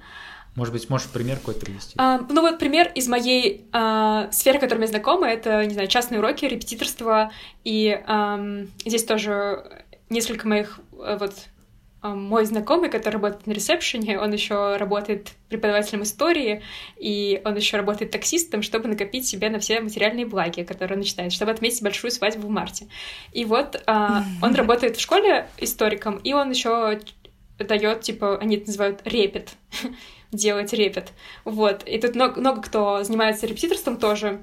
И сейчас я пробую перевести из суммов, из местных денег в рубли эм, что они... Давай, а сколько стоит один, э, извини, просто чтобы мы тоже тогда uh-huh, вот проговорили uh-huh. это, один сум деньга называется? Да, да, да, да. Э, один сум, сколько это рублей? Скорее, один рубль сколько сумм? Один рубль сколько это суммов, да, извиняюсь. Я вот Я скажу вам лучше всего так, что 10, 10 тысяч суммов — это 80 рублей. 10 mm-hmm. тысяч суммов — это 80 рублей, и миллион суммов это 8 тысяч рублей, и 100 суммов — это 800 рублей. То есть месяц репетиторства, то есть 8 занятий в неделю, ну, 200, 200 суммов, то есть это 1600, это за месяц, 1600 за месяц за 8 занятий. За все занятия 1600 рублей, ого. Да, это вот... Есть сейчас такие... Часто у нас, да, извини, если я правильно понимаю, сейчас в целом можно найти спокойно такого репетитора, который за одно занятие конечно, берет 1600 да. рублей. Да. Это уже не... И ты вы... тоже вынуждена, получается, подстраиваться под эти тарифы, Нет, да? нет, у меня, я же здесь не даю, как бы, я же не занимаюсь здесь репетиторством. У меня здесь своя работа, которая оплачивается от а, Санкт-Петербурга. Вот. А, что вот, вот такие, я знаю, да, кто ходит на репетиторство и платит так мало, и вот, и у меня было очень такое предложение для этого парня, стартап, ну, ладно, не стартап, просто предложение, говорю, я говорю, ты давай зарегистрируйся там на, типа, мой репетитор на русских сайтах, и ты будешь онлайн преподавать историю э, для, в России, и говорю, будешь получать там ну, 8, 80 тысяч сумм, это 600 рублей в час. Говорю, вот, типа, это такая небольшая ставка здесь. И он говорит, если бы я получал 80 тысяч сумм в час, я бы просто вот 24 часа в сутки сидел и преподавал историю. а, а действительно, что ему мешает так сделать? В итоге все таки мы эта идея не состоялась, потому что он на, истфаке на своем они историю России не так серьезно проходят, как мы в школе ее проходим, потому что у них как бы, ну, история Узбекистана и мировая история. А, и мы посмотрели... А вдруг кому-то нужна история Узбекистана в России? Ну, это редкость. Мы, Нет, мы, вряд ли. Мы, мы, я вот думала про ЕГЭ, там, подготовку к ЕГЭ, но мы посмотрели вместе тест по ЕГЭ, и, в общем, он был сложный. Ну да, кстати, еще один хороший вопрос, потому что я, э, мы когда с Полиной предварительно списывались, я спросил, а есть ли у тебя знакомые, которые переехали вот из России в Узбекистан? И она подумала, подумала, ответила, что таких нет. И мы пытались найти тоже каких-то героев, ну, какой-то коммент у них, может быть, взять. Действительно, таких людей мало, да? То есть все-таки что? Есть ли вообще люди, которые хотят перебраться из России в Узбекистан? Может быть, ты встретила кого-то? Я таких здесь не встречала, и я знаю, что ну, здесь очень много молодежи, и даже не молодежи, уже взрослых людей, которые хотят переехать в Россию а, очень сильно, очень хотят переехать там, или те, кто хотят, но не могут, или те, кто планируют, или они даже, в принципе, удивлены, что я здесь как на, на три месяца сюда приехала. Это очень большое удивление.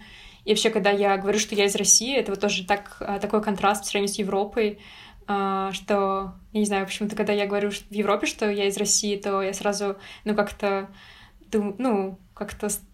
Бедняжка. Да, да, да, да, что-то бедняжка, или там, ну, кто, или там, ой, наверное, там, не знаю. Короче, такая как это есть какое-то определенное отношение к тебе, когда ты говоришь, что ты из России, а, что ты как-то из низшей лиги. А здесь, когда ты говоришь, что ты из России, просто вообще все в шоке, как, как из России, вы здесь, сюда приехали, и там, не знаю, всем, кому я не говорю, это просто сразу, мне уже, не знаю, мне кажется, у меня самооценка очень скоро поднимется, и просто там, я спрашиваю там таксиста, а вы откуда? Я такая, из России, и просто все так, все просто так этому удивляются. И... Заинтересованы. А ты чувствуешь со стороны вообще какое-то внимание к себе? То есть, э, э, когда ты просто идешь идешь по улице, ты чувствуешь дополнительное внимание со стороны прохожих или там в транспорте? Да, абсолютно точно, да. Я просто один раз шла в наушниках по улице, я понимаю, что со мной кто-то разговаривает, я снимаю наушники, и со мной тоже со мной разговаривают и говорят, вы наверное, не из Узбекистана. Я говорю, нет, я не из Узбекистана. Я, «А откуда? Я говорю, из России. Вау, что вы тут делаете? И тоже, ну, это вот люди, когда подходят, или люди просто смотрят, при том, что тоже, казалось бы, глобализация и так далее. В принципе, вот тоже приезжаешь в Европу в своей обычной одежде, которую ты купил в России, и ты вообще ничем не отличаешься от прохожих. Никто на тебя никогда не посмотрит, потому что ты выглядишь так же. А здесь ты приезжаешь, и вроде бы, ну, какая-то более-менее обычная одежда, и все равно ты очень сильно выделяешься. И даже в Ташкенте, вот я шла, я понимаю, что на меня смотрят люди. Может быть, я еще слишком быстро иду для этого места. Может быть, я иду в наушниках, это тоже как-то непривычно. Или э, вот это я прям ощущаю на себе взгляды. И, конечно, тоже, когда мы, наша группа из 30 человек села в самолет. Это просто очень-очень много там люди делали селфи. Вот так вот, типа так, без спроса вот так вот делали. И здесь есть, а, здесь есть русские, здесь есть татары. А, ну, не так много здесь русских, конечно, но все равно, то есть вот, ну, я прям сильно отличаюсь цветом кожи, волос, одежды и, и темпом походки. Вот. Даже, даже без того, что я что-то говорю. Может быть, последнее э, сказал бы о связи Узбекистана и России. Я знаю, что в Узбекистане есть праздник 7 э, октября из твоего телеграм-канала. Это день рождения Владимира Путина. Я бы хотел зачитать э, небольшой отрывок из твоего телеграм-канала. Где-то в середине экскурсии женщина-экскурсовод, которая в этот день показывала нашей группе Ташкент, сильно смутилась и извинилась за то, здесь многозначительная пауза, что забыла поздравить нас с днем рождения Путина. После она расплылась и в широкой сладкой улыбке, и все начало расплываться передо мной, потому что эта сюрреалистичная сцена дополнилась также хлопанием в ладоши и выкриками «Путину привет огромный, Путин лучший», других сопровождающих нас узбеков. Э, что это за история? Неужели действительно так любят э, Владимира Путина? И вот, Что это было? Здесь очень его Да. любят, и Ой, я очень рада, что у нас перед поездкой была лекция про культуру Узбекистана, которую э, вела э, русская девушка, которая очень любит Узбекистан, у которой муж из Узбекистана, и она сказала, что вы когда поедете в Узбекистан, здесь все будут хвалить Путина, и, пожалуйста, не надо с этим спорить, вы просто смиритесь с этим. И это хорошо, что она мне сказала, потому что, не знаю, я бы там просто, ну, не знаю, хотя бы спрашивала, там, удивлялась. Вот, но с таким предупреждением все равно я была, как бы, да, шокирована. Это правда, вот 7 октября это был первый день, а, точнее, второй день после приезда в Узбекистан, и правда, это просто вот, это серьезно, это сто процентов сюрреалистическая сцена, потому что женщина, правда, остановилась, извинилась, и ты тоже сейчас сказал, 7 октября есть праздник. Я подумала, блин, какой-то праздник, про который я не знаю. Опять забыла уже про это. И тут, и тут правда, и тут я тоже спрашивала потом у молодых своих знакомых, а, ровесников. Прогрессивных, да. Да, вот тоже спрашивала- интересно, а прогрессивные как относятся? Меньше Хорошо, 30 как лет нормально. Нет, они говорят, я говорю, а как вот вы относитесь вот ну, к, Путину? Так спросила это. И они говорят, парень, который историк такой, да, нормально, конечно, вообще мужик, поднял Россию в 90-е, конечно, я точно позитивно отношусь. И он даже никак не спросил меня, там, как я отношусь, просто он сказал, типа, все, это как мы тему закрыли. Они не предполагают, что можно под- по-другому относиться. Да, потому что у них тут такое прям какая-то жесткая диктатура. Мы еще ходили, вот в тот же день, когда у нас была экскурсия, мы ходили в музей а, бывшего президента до 2016 года, он был президентом, музей президента Узбекистана. И как выглядит этот музей? Там просто зал, где есть только картины с портретом этого президента и скульптуры с, этого, с этим президентом. И там восторженный экскурсовод говорит, вот смотрите, на этой картине президент думает о судьбе Орала, Аральского моря. Это триптих, он в такой позе думает и в такой. А вот смотрите, это фотография, где он на этом празднике, это фотография, где он на этом празднике. Это такой тоже показатель прям какой-то жуткой диктатуры, прям серьезно, только фотографии. Вот я тоже... Мавзолей не пробовали? Ну, Да, ну да, кстати, да. Сейчас я хочу. Кстати, мавзолей тоже есть в Узбекистане. Я вот когда смотрел какие-то культурные объекты, их прям много. Ну, и там, кажется, Да. э, очень такие, ну, так сказать, исторические персонажи в- возлегают. Нет, это просто так, это просто так называется, это звание другое. Мне тоже тут А, да? э, э, одна, одна знакомая спросила у узбекских знакомых там, почему у вас так много мавзолеев в Узбекистане? И Ну, всего один Ленин. Ей ответили, потому что здесь много людей умирает. Ну просто у них так, так захор- захоронения такие просто так, таким М. образом. Давайте сейчас поговорим о вещах, э, которые тебе нравятся, о трех, и о трех вещах, которые тебя, может быть, раздражают, бесят, какое угодно слово выбери, но, в общем, которые у тебя вызывают Хотя, если тебя бесит отрицательные 5, эмоции. то расскажи про 5. Ну, в общем, Полин, на Что твой выбор. тебя бесит? Я просто, меня по жизни много всего бесит, поэтому мне интересно, что других А мне бесит. э, по жизни все нравится, так что Ну что, я не знаю. Можно через, через одну, через, через одну вещь. Так, что мне нравится? Мне очень нравится гранатовый свежевыжатый сок. Я пью вообще, я, я вот хожу со своей бутылкой и наполняю ее просто, ну, я даже даже гуглила, есть ли вред, если ты пьешь гранатовый сок каждый день. Может ли кровь стать э, темнее, да. Ну и в целом, наверное, овощи и фрукты, да, какие-то тебе тоже А, нравятся? да, фрукты, вот еще хурма здесь очень вкусная, дешевая, свежая, дыни и арбузы, да, такая тоже а, стереотипы, которые себя оправдывают, да, что там очень много фруктов, их правда очень много. Ам, да, из овощей очень много тоже тыквы, например, тоже я на завтрак ее ем. Вот, так, кстати, удивительно, да, что у них много вкусных свежих овощей и фруктов у них Да, в, в да. Узбекистане. Но Но при этом готовят. блюда все мясные, да.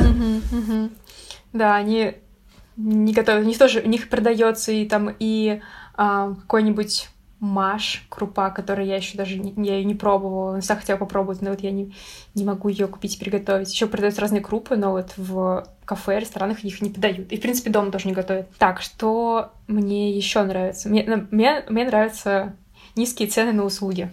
И я этим всем с удовольствием пользуюсь, потому что, конечно, так я нигде никогда не поживу, не постригусь и не похожу на фитнес.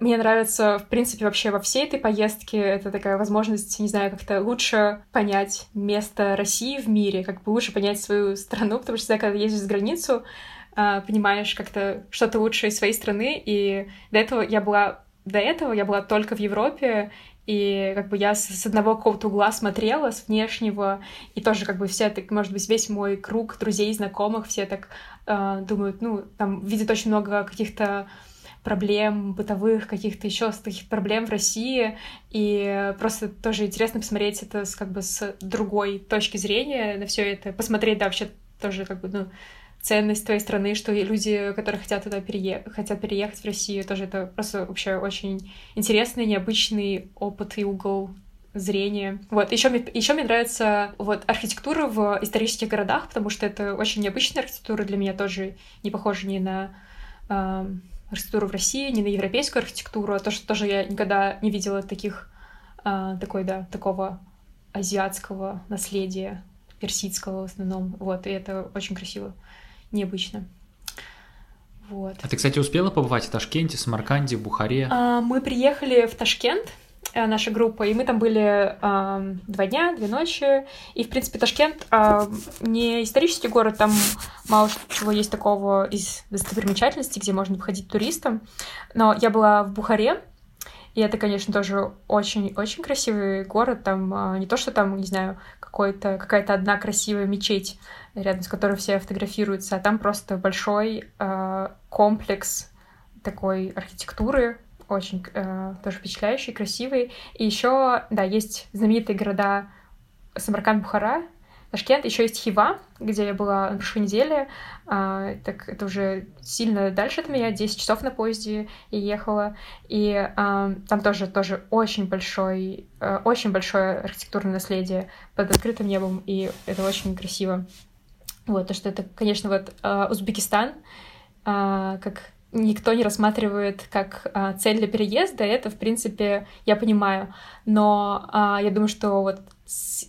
поехать в Узбекистан как турист — это просто вот лучшее место не придумаешь, потому что это очень... Э, не, да, опять, необычная архитектура, необычная культура, э, низкий, Одна чего, низкие Ферганская цены. долина чего стоит? Да, да? Ферганская долина еще, вот я думаю, в нее съездить. Да, э, низкие цены, что, то есть ты когда едешь отдыхать, ты можешь как бы наслаждаться много чем, а не экономить. И тоже, да, там а, низкие цены на то, чтобы там переночевать в гостинице, на еду, на транспорт вну, внутри города и э, междугородний транспорт. И это просто, ну, и да, тоже вкусная еда, все таки вкусная. для тех, кто ест мясо, вообще не будет никаких проблем. Ну, и что, что мне еще нравится, в принципе, это, да, вот этот контраст и вообще абсолютно новая для меня культура, которая даже не ожидала, что она будет такая другая. Давайте теперь обсудим, что тебя бесит. Да, что у меня есть прям вещи, которые меня сильно раздражают на самом деле. Это, наверное, на первом месте это движение, как здесь вводят. Это ну, не знаю, тоже в России, и у нас внутри страны, и за границей есть стереотипы, что вводят как-то там лихо, может быть, там опасно переходить дороги, но это не сравнится вообще, никак не сравнится с тем, что в Узбекистане. В России ты вот, если говорить зеленый, ты вот уверен, что даже вот уверен, что никто не поедет на зеленый. Здесь ты просто должен а, бежать, потому что вот все, если там типа еще горит зеленый, все равно машины могут поехать. И это прям нормально. Они еще при этом очень быстро едут, и это маленький город, и я просто думаю, почему вы так быстро едете, куда вы спешите? И э, здесь никто никогда не пристегивается ни на водительском сидении, ни на каком сидении. Э, да. Просто отрезают ремни, может быть, за ненадобностью. Я думаю, да. Не, просто так делали в Грузии, потому что там тоже проблемы с движением, и вот когда там совсем было все лихо, папа рассказал, что там просто отрезали ремни, и типа если ты был пристегнут, то тебя шеймили за это. Да, здесь типа, тоже типа того, я тоже я там спрашиваю, там на первый день, когда сажусь, говорю, там пристегнуться, они такие, типа, нет. И а, вот очень лихо водят, постоянно бибикают, и еще, ну, бибикают, да, чтобы ты а, обратил их внимание и решил поехать на такси, хотя ты просто идешь. И еще а, здесь очень часто отключают свет надолго. И, а, в принципе, очень часто мне это никаких каких-то неудобств не доставляет. Это так интересно, ой, так необычно, выключают свет на два часа, и уже все темнота полностью. Но проблемы были в том, что это когда выключают свет, я говорю, это не выключают свет в гостинице, это выключают свет во всем городе или во всем районе.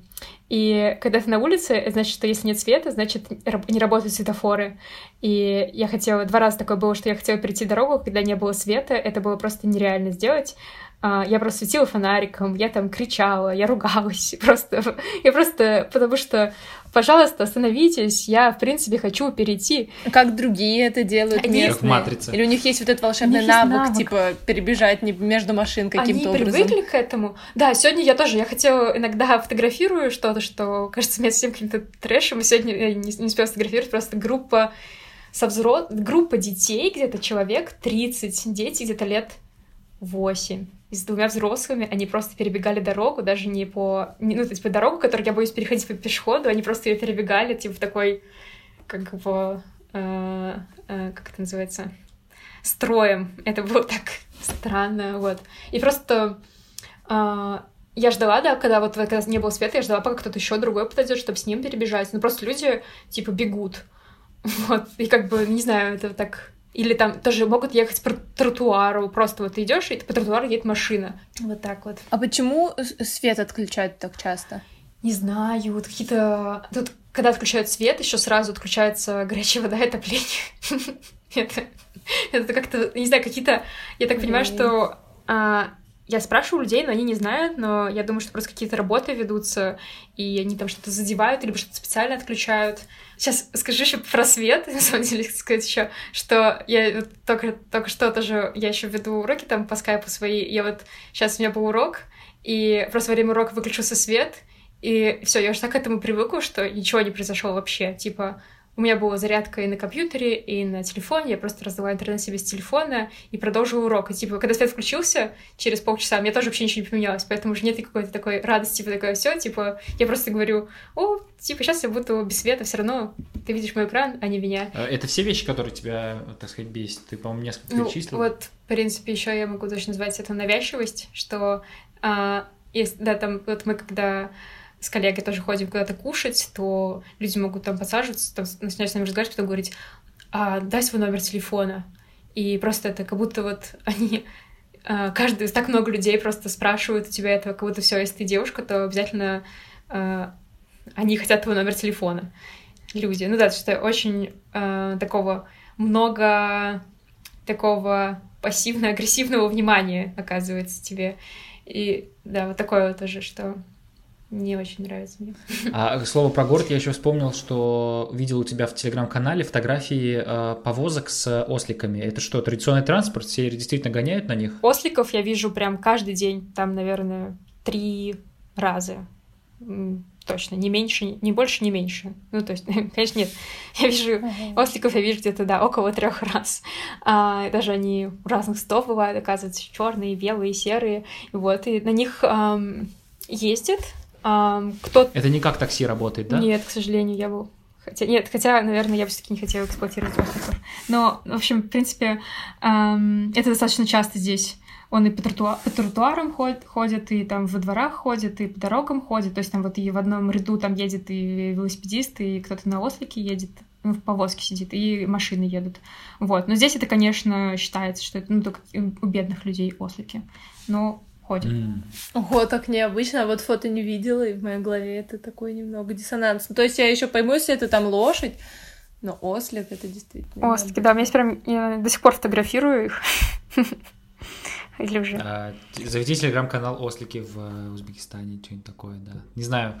Круто, классно, что у тебя фотки останутся, да. Слушай, у нас еще есть рубрика, которая называется «Русские пишут». Там мы обычно собираем... Я почему у тебя спрашивал, состоишь ли ты в таких группах? Мы обычно собираем э, самые смешные посты, э, значит, русского комьюнити, которые вот собраны в конкретном городе или стране. Но я так понял, что в Фейсбуке мало кто сидит, все предпочитают мессенджеры, да? А, да, здесь самые-самые популярные мессенджеры — это Telegram. А, что удивительно, почему здесь все пользуются Телеграмом. А, и здесь все таки еще когда я узнала, что я еду именно в город Наваи, я начала гуглить про этот город, и а, я нашла не русский в Узбекистане, а я нашла группу, которая тоже вот открыла, когда ты мне напомнил, я, называется группа «Мы из Наваи». И вот там там на самом деле 10 тысяч человек. Вконтакте? Нет, это, в, это нет, 7,5 тысяч человек, это в, в Фейсбуке тоже, то есть я могу тоже зачитать. Да, может быть, какой-то найдешь э, пост там смешной. А, Или, но, Тут окей, нет, не смешной, нет просто. ничего забавно. такого. Здесь в основном здесь постят всякие... Он, эта группа живая, здесь постят всякие картиночки и мемы. А, да, группа называется «Мы из Наваи». Она создана для приятного общения, обмена опытом, взаимопомощи людей, которые родились, выросли и живут в солнечном Наваи.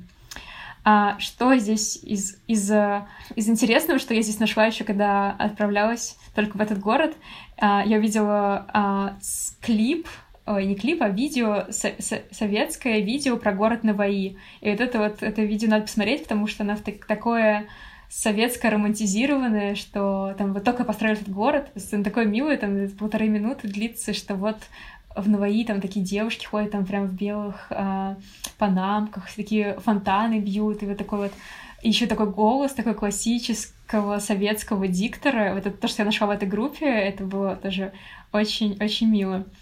А, вот, а из постов, которые здесь я увидела, это пост, который сейчас почему-то поднялся наверх, но он еще ему год, и там мужчина пишет «Салам алейкум, ребята, я из Ташкента, приехала на командировку.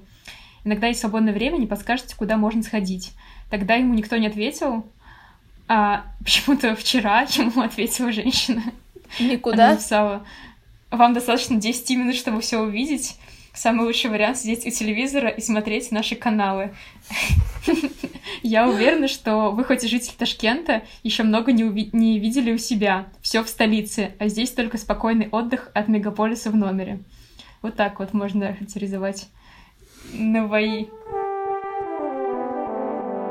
Я хочу, если можно, перейти сейчас э, так к блоку. Мне кажется, он тоже займет много времени, потому что мы с него начали, и я поняла, что это больная тема про еду. Как это устроено, сколько это стоит. То есть мы поняли, что проблемы найти блюдо без мяса, а вот как устроено с кафе, ресторанами? В общем, развит ли ресторанный бизнес, ресторанный сервис? Uh-huh, и uh-huh. что бы ты хотела рассказать об этом? Да, мне пришлось прям очень глубоко погрузиться в эту тему, потому что я живу в гостинице, и не в хостеле, а в гостинице, где я не могу готовить.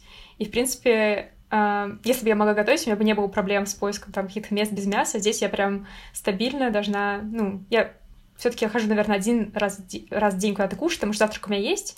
Вот, и я прям исследовала, наверное, здесь все места, которые здесь есть, достаточно их много, но, э, в принципе, меню везде одинаковое. Это, что здесь вообще едят? Это вот эм, по-разному приготовленное мясо, а, ну, в ресторанах это шашлык, шашлык из разных видов мяса, там баранина, говядина, там разная баранина, для которых у нас там даже в русском языке нет слов, а, там курица и так далее. А, вот, в основном это мясо. Очень-очень редко это может быть мясо, рыбы.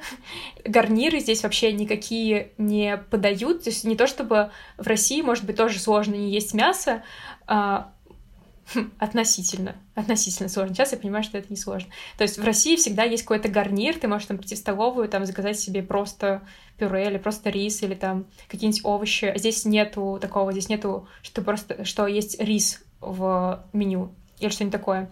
Примерно стоит один поход на обед может стоить от э, 10 тысяч сумм до, до 50 тысяч сумм, что в переводе от 80 рублей до 400 рублей. Но это 400 рублей — это в очень-очень крайнем случае. Это, это если ты сказал столько, сколько ты не сможешь съесть. Э, вот, это максимум. И даже, в принципе... То есть, в целом, ты можешь себе позволить пойти в какой-то по местным меркам дорогой ресторан, но ты будешь себя чувствовать комфортно.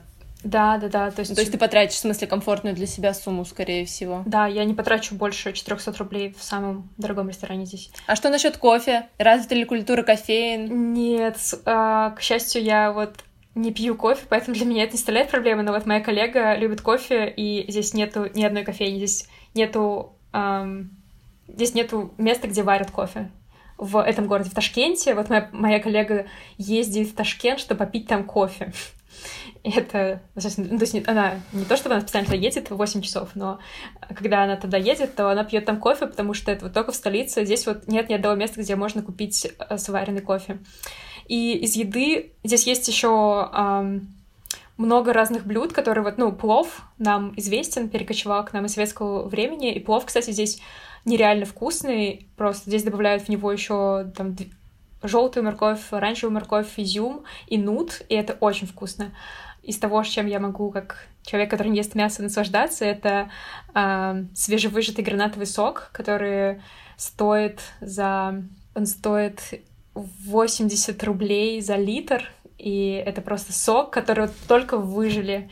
И вкусно. Еще, к слову, о напитках, еще, наверное, чайная культура тоже развита, да, в Узбекистане? Чай здесь очень вкусный, да. Он очень дешевый, очень вкусный. На рынке прям продается такие прекрасные разные листы э, черного и зеленого чая. И тоже, да, в каждом месте можно заказать чай. Ну, не то чтобы... В принципе, все таки я не назову, что это прям развитая чайная культура, но здесь есть вот два вида хорошего чая. В общем, на что я трачу деньги? А, да, первая статья расходов это, это еда. Я могу сказать, что а, вообще, в принципе, у меня такая сумма в голове, ладно, без еды, что я, в принципе, каждый день трачу в районе 300 рублей на все на свете. А, то есть 300 а, умножить на 30, примерно 9 тысяч. А, вот так вот я трачу. Это такие какие-то расходы житейские, попутные. А, вот, еда это примерно, примерно, еще раз я скажу, что это от 80 до...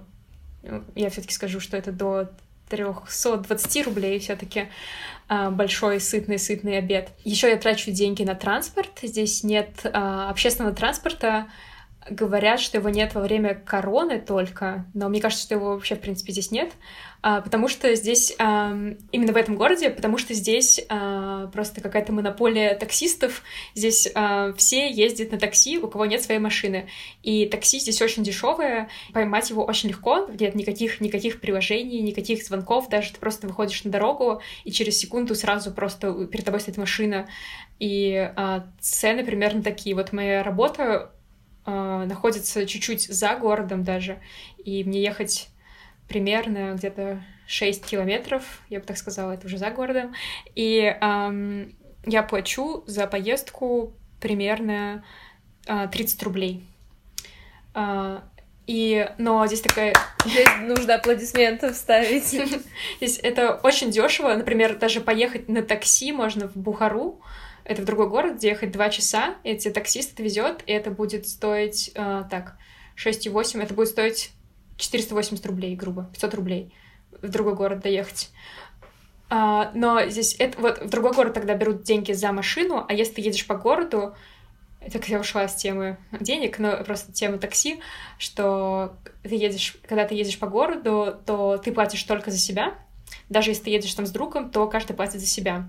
И к вам еще могут подсадить еще а, людей, которые тоже голосуют. И сначала мы, у нас была какая-то там небольшая ссора с водителем, как же так, к нам в наше такси еще сажают кого-то, вообще-то коронавирус.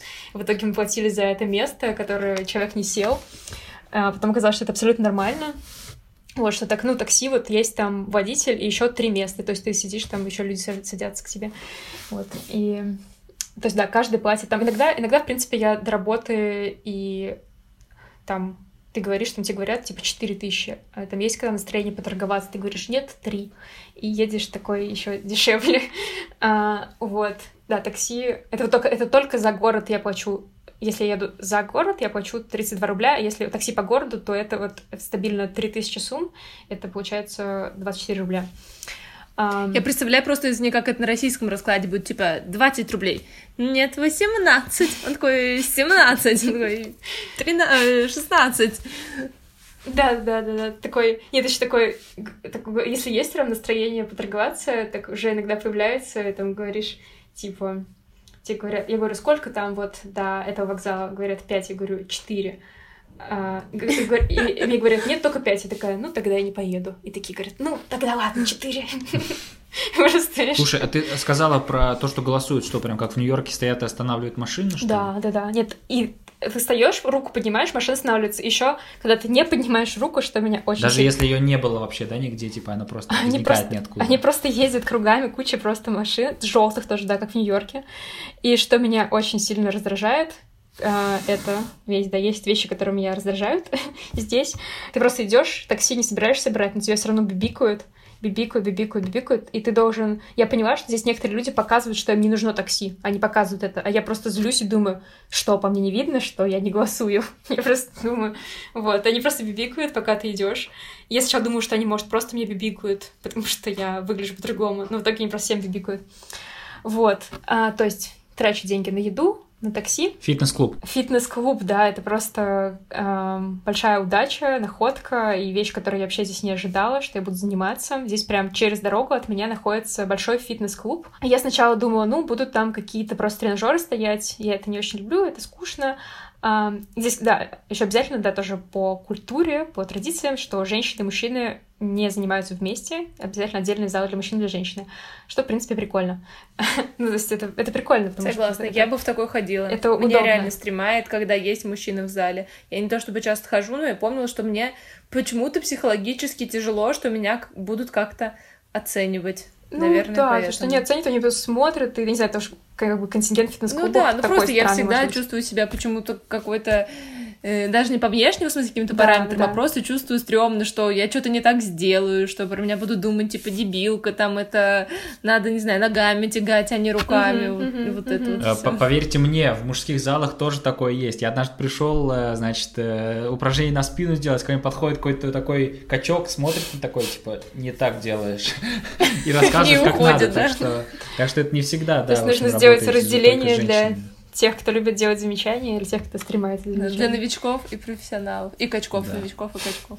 Так, ну ладно, в общем, разделяют по залам. Вот, в общем, я думала, что там будут просто тренажеры, и думаю, ну ладно, и это сойдет. А, в принципе, вообще, почему мне понадобился фитнес-клуб? Потому что а, здесь, например, есть озеро большое, но я очень люблю бегать, но я не пошла бы здесь бегать, потому что это тоже слишком много внимания. То, что я буду, наверное, единственным человеком в этом городе, который собрался бегать, как я, единственный человек в И городе, все который... такси будут за тобой ехать и бикать, типа, давай, мы тебя подвезем. Я думаю, И что... Барти говорить, ну что, как дела вообще там вечером, да. Не Да. так бежишь. Да-да-да-да-да. Нет, они просто будут смотреть, удивляться. Я здесь, блин, все какие-то... Вот почему у меня не получается никогда рассказывать, потому что я всегда с, ответ- с ответвлениями все рассказываю. Это нормально. Это абсолютно. нормально, но сами видишь с темы на тему, потому что В все общем, интересно, а, тяжело не потому что держать. бегать, я думаю, что я была бы единственным человеком, который здесь бегает для того, чтобы заниматься спортом. А, также я думаю, что я единственный человек, который не ест мясо, единственный человек, у которого есть татуировки здесь, или это такое, что тоже все необычные вещи. Вот. И я не могу пойти бегать. Еще один раз я здесь брала велосипед в прокат в парке. И тоже здесь я очень удивилась, когда приехала, что здесь люди катаются на велосипедах, и меня так это порадовало. Еще велосипеды такие стильные, такие тонкие, советские, без тормозов, такие, ну, такие, ой, без, без скоростей, я хотела сказать. И они такие стильные, я просто Без загорелась. Да, без тормозов. Но некоторые потом оказалось, что и без тормозов. Потому что когда я То есть по городу они используют именно как транспорт велосипеды, Да, да, да, да, да, да. И я так просто А бралась. кто кто без тормозов, так это таксисты же, они вообще на красный проезжают. Да, это тоже- в рубрике бесит. А вот типа про велики, на самом деле, это забавно, что ты сказала, потому что в нашем сценарии Лёша добавил вопрос о том, чего тебе, может быть, не хватало после Германии, например, великов. Как бы мы подразумевали, что там не используют их как транспорт, а ты вот сама сказала, что очень, да, такой... Их Это используют, да, типичный. и я тоже, я прям загорелась покупкой велосипеда, как только сюда приехала, потому что я очень люблю велосипед, и я нашла местное Авито, и там загуглила, и уже а, практически, я уже вышла на встречу с женщиной, которая хотела продавать велосипед, и тут мне а, знакомые с ресепшн сказали, типа, не покупай велосипед, давай ты сначала попробуешь его взять в прокат, и потом подумаешь. И я такая, хорошо, я так сделаю. И в итоге я на следующий день пошла, взяла в прокат, а, в парке есть прокат, и там, там стоит там прям три проката. Я подхожу и говорю, вот, типа, мне велосипед нужен. И они такие, да, вот, возьмите. И мне дают велосипед, там у него тормоза не работают. Другой дает тормоза не работают. Я говорю, у вас здесь столько велосипедов, дайте мне самый хороший велосипед. В итоге, короче, все равно он был такой корявый. Ну, в общем, и сидят там три человека на точке, и они вообще ничего с ними не делают и дают тебе какой-то плохой велик. Вот, я взяла велосипед и на два часа и пошла кататься по городу. Там была на мечеть, в которой я хотела доехать, потому что она красивая, и там ну, мало каких-то исторических мест. Вот была только одно, одна мечеть. Я до нее поехала. Ехать надо было в маске, потому что здесь на улице нужно обязательно всем ходить в масках. Вот, я поехала, и просто я поняла, что все люди на меня оглядываются, все на меня смотрят. Это было все таки здесь катаются на велосипедах только мужчины, за редким исключением. То есть какие-то катаются еще женщины, которые, типа, считаются здесь какими-то очень стрёмными. Не то, что они, ну, не какие-то европезированные, а просто какие-то, видимо, не знаю, бедные или да, да, да, вот. И, в общем, на меня очень много людей смотрело, и там все-таки было неудобно кататься. По дороге я не решилась кататься, ехала по тротуару, и там были какие-то тоже... Ну, просто очень много надо было объезжать, и, в общем, я решила, что я не буду покупать велосипед. Поэтому я вот бегать не могу, и, в принципе, ходить здесь приходится гораздо меньше, потому что, в принципе, здесь как бы нет больших расстояний, и а, тоже по, ну, как бы, да, по работе я не очень много должна ходить, и поэтому, как бы, да, я, я думаю, что мне нужна какая-то физическая активность. И вот я зашла в фитнес-клуб где-то спустя две недели, когда здесь жила, и я удивилась, там было расписание, там расписание было йога и аэробика. И я с очень низкими ожиданиями пошла на йогу, и в итоге мне очень сильно понравилась эта йога, очень сильно. Там везет такая женщина, э, где-то лет 50, наверное. Это не то, чтобы я не могу сказать, что это йога, но это просто очень приятные физические упражнения на силу и на гибкость, и мне это очень понравилось. И потом я решила сходить на аэробику, и а, в итоге я прихожу, и там прекрасная восточная женщина, молодая, красивая, очень много других женщин, и это казалось не аэробика, а арабские танцы.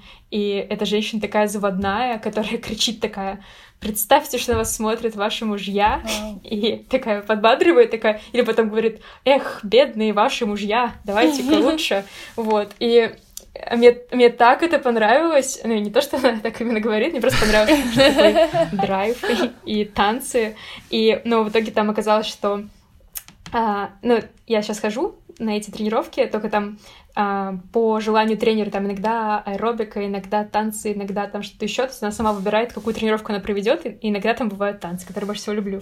Вот, и получается, что а, у меня здесь как мало физической нагрузки, но я начала ходить на 6 тренировок в неделю здесь, потому что у меня нету какой-то То есть каждый день получается жизни. почти? Нет, три раза в неделю по два а, раза. А, два раза в день. А, ты, они просто друг да, за другом, друг за да? другом, и просто, да, ну, я в новом городе, где очень сильно другая культура, и такой, как бы, есть работа, но все равно много свободного времени, потому что нету какой-то социальной жизни. Uh-huh. Вот. И, а, и вот, мне очень нравятся тренировки. И еще, в принципе, я обнаружила, что они есть не только три дня в неделю, а есть еще, есть и больше. Так что есть еще вариант, что я буду ходить еще больше раз в неделю. В общем, можешь оставаться на 6 месяцев, да?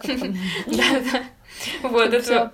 Вот. И тоже, да, цена на вот это тоже показательная цена будет цена на один абонемент а, на 12 занятий в месяц стоит 800 рублей. 12 занятий в месяц. Супер вообще. Черная пятница, да. Ну, хотя с учетом того, что нет, с учетом того, что у них зарплата, как я поняла, невысокие, для них как бы это не, не, не чувствуется да, такого да. кайфа, как там для тебя. Да, да, как вот, ну, это как, да. Вот, вот что важно сказать, что услуги здесь очень э, мало стоят. Например, тоже вот э, фитнес, такси. Эм, что еще? Вот, я ходила в парикмахерскую, и подровнять волосы стоило тоже стоило 80 рублей. Я два раза уже ходила стричься, хотя, а вот, например, по сравнению, ну, где-то когда я живу в России, э, я хожу стричься, наверное, два раза в год. В, в, в Германии я ни разу не ходила стричься, потому что там наоборот да, да, да, да, да. Не, не, не, я сказала к маме, к маме, типа я хожу стричься к маме. Ну вот, а и, короче, да, услуги очень дешевые, поэтому два раза ходила стричься, и еще пойду перед уездом обязательно. Ну, супер, по-моему, мы очень содержательно поговорили. Мне кажется, что из этого разговора может сложиться ощущение, что в Узбекистан здорово приезжать, но, возможно, не очень комфортно жить, если вы там привыкли к какому-то более-менее европейскому укладу жизни, но там э, пожить в пандемию, например, э, какое-то количество месяцев очень комфортно и удобно, особенно для людей, которые на какой-то удаленной работе или которые связаны и которые с Россией. едят мясо. Uh, да, что немаловажно. Ну, кстати, в пандемию как вообще? Сложно с авиасообщениями с Россией сейчас? Узбекистан открыл границы для туристов, даже для туристов, уже, в принципе, в середине октября, и поэтому, когда я была в Бухаре, я встретила там швейцарца. Сейчас еще здесь просто есть... Ну вот, он, открыл границы, и поэтому, в принципе, сейчас сюда приезжают люди, которые такие, не знаю, может быть, ковид-диссиденты, или которым так прям не имется, то что вот открыли границу стране, и здесь можно вообще из любой точки мира долететь через Стамбул, можно в Узбекистан. Билеты есть из... Ну вот мы летели прямым рейсом Санкт-Петербург, Ташкент. Есть, есть люди, которые уже уезжали там а, из нашей группы, у которых там другой срок, и вот они, некоторые даже летели опять через Стамбул. Но, в принципе, границы открыты, но билет стоит очень дорого.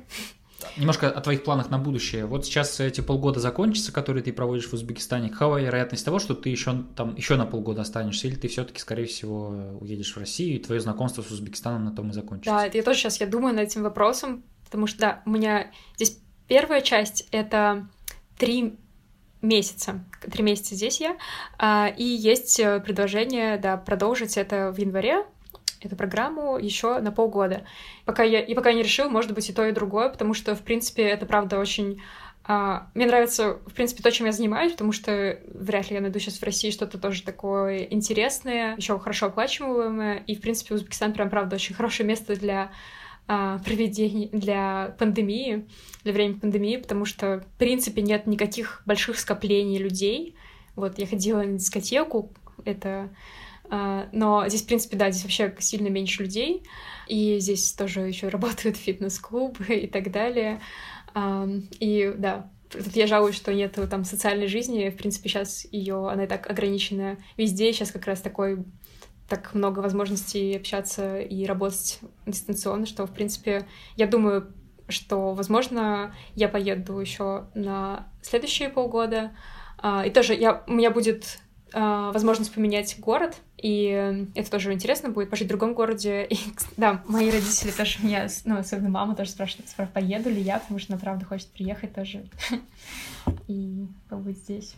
Вот, в этом еще такой от... открытый вопрос для меня, да.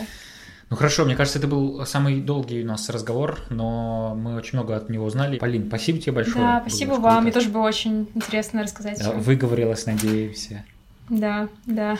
Спасибо, это было очень интересно было очень и интересно. здорово, что вот мы стараемся вроде бы звать героев, которые побыли побольше в стране и могут уже говорить, что они приехали давно, но я думаю, что у нас с тобой очень удачно сложилось, потому что даже из рассказа становится понятно, что тяжело найти человека, который переехал в Узбекистан, а ты это сделал ненадолго, но тем не менее у тебя уже очень много опыта, и еще ты можешь это сравнивать э, с жизнью, например, в Германии, где ты жила год.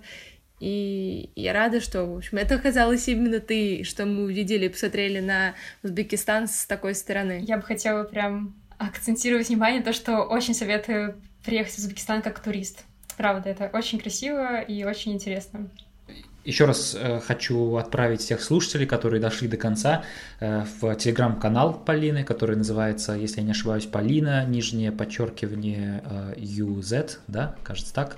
А, телеграм-канал, да, телеграм-канал называется «Если что-нибудь без мяса». Вот, спасибо, что были с нами. Те, не знаю, сколько вы с нами. Ладно, спасибо, что послушали этот выпуск. Вы можете ставить нам оценки, оставлять ваши комментарии. Вы должны оставить нам оценки. Да, должны, должны, да, ставить нам оценки. Но не обязательно в... хорошую, если вам что-то не нравится, можете поставить ее пониже, но написать, что не нравится именно, и, возможно, мы сможем это исправить. Да, ждем вас на Apple Podcasts, Google Podcasts, CastBox, Яндекс Музыки, ВКонтакте, во многих соцсетях э, мы есть. Пишите нам, пожалуйста, если у вас есть знакомые, которые перебрались в какую-то страну э, и хотят рассказать нам о своем опыте. Спасибо, пока. Пока.